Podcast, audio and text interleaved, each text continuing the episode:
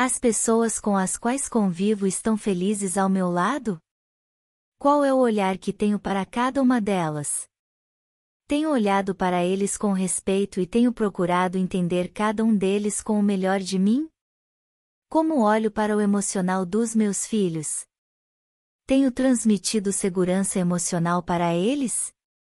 Como percebo meus pais? Eles se sentem à vontade para dividir seus problemas comigo ou estou sempre ausente ou me comportando como um tirano sem respeitá-los? Consigo perceber as limitações dos meus entes queridos? Deixo-me ser manipulado por meus entes queridos? Resumidamente, nesse contexto familiar eu estou sendo 100% verdadeiro comigo mesmo?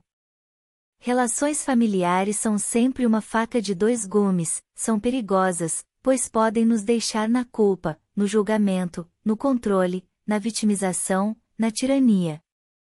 Se não estivermos exercendo o autorrespeito, somos engolidos por esses que iludidamente dizem que nos amam. Família é a experiência de prisão perpétua, se ficarmos na roda do Sansara. É preciso despertar para quebrar esse sistema de prisão da lei kármica. Por isso é fundamental que se entenda esse processo e saia o quanto antes dele. Atenção redobrada com as vítimas que colocam culpa em você, tenha sempre uma distância segura entre elas.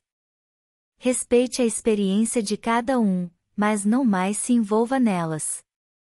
É primordial que observe os emaranhamentos que a história revela e em que ponto você está preso. Repetimos padrões emocionais de nossa geração, tanto do lado materno como paterno. Filhas repetem os padrões das mães, e nossa neta repete o nosso padrão, e assim com os nossos filhos. Esses são os maiores espelhos. O olhar que você tem para o seu filho é o olhar que você tem para você mesmo e nega. É bom observar sempre esses padrões, normalmente o padrão emocional é repetido da linhagem da ancestralidade. Observar sempre é a chave. E o que fazer para nossos filhos não repetirem os padrões?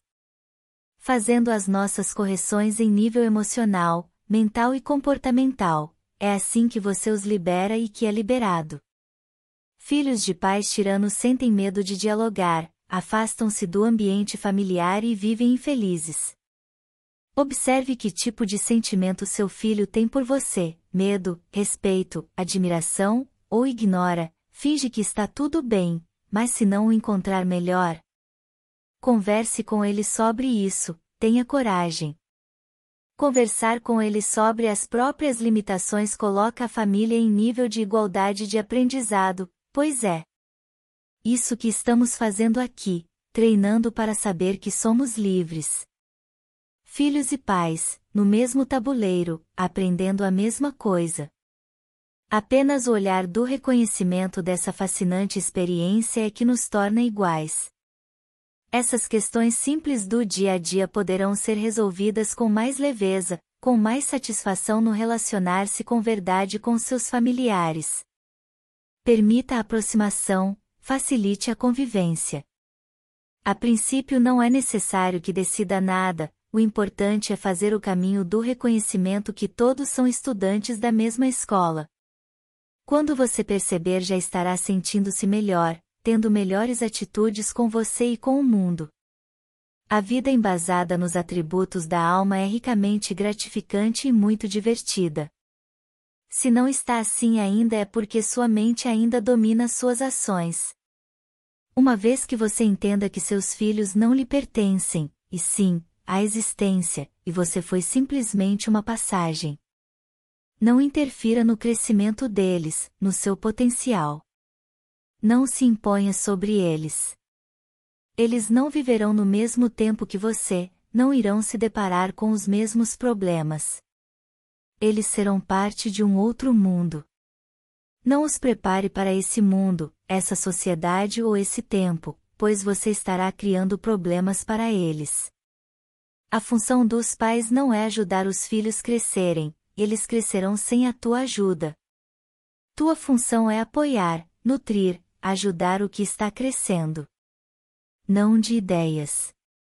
Não lhe diga o que fazer, deixe que ele descubra com os acertos e erros, a vida pela própria experiência. Oxo.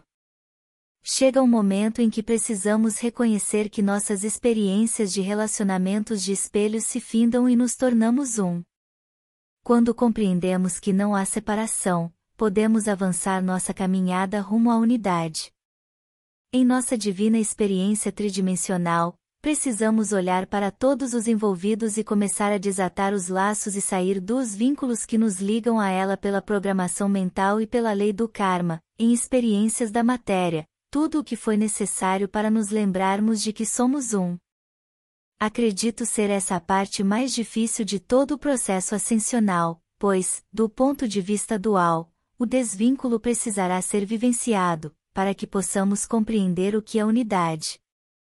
Sentir a certeza de que encerrar esses compromissos nos conduz a patamares mais elevados dentro da nossa própria consciência, garantindo o êxito do caminhar.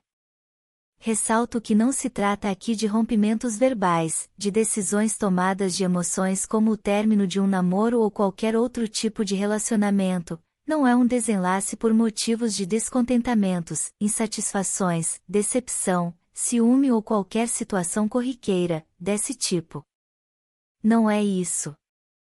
Muito pelo contrário, é a certeza de que tudo foi cumprido, e todos foram reconhecidos dentro da proposta da experiência. Desatar os laços divisórios da experiência com pessoas que você já reconheceu um dia, até mesmo como parte da mesma alma, parte de si, da mesma consciência e mesmo assim, sentir que chegou o momento, no agora, de se distanciar fisicamente, para que cada um possa trilhar o próprio caminho e se lançar num próprio voo agora solo. Soa solitário, não?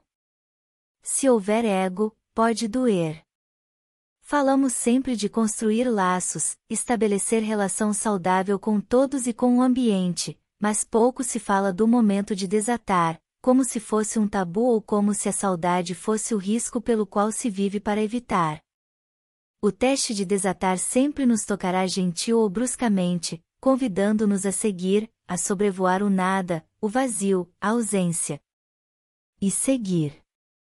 Desatando os nós que se tornam laços, na dança do eterno movimento espiral ascendente e na incompreensão da mente, isso se torna penoso, já que assim não há mais controle nem apegos. Os nós, que se tornaram laços no reconhecimento da essência de cada um, e laços que se desenlaçam para que o voo aconteça. Contando agora, enfim, a história do nó que virou laço, e que de laço foi a liberdade. Experimente sem medo os nós e os laços desfeitos, causando um efeito de pleno voar. De nó ao laço, de laço ao nada. Esse se soltar meio acanhado, cambaleando, em um bater de asas meio descompassado com a sensação de que algo está ficando para trás, é só o acomodar da energia de tudo que está dentro de nós. Certamente levaremos esses amores, esses queridos, essas almas companheiras, generosas e guerreiras da maneira correta dentro de nós. De nó ao laço, de laço ao tudo.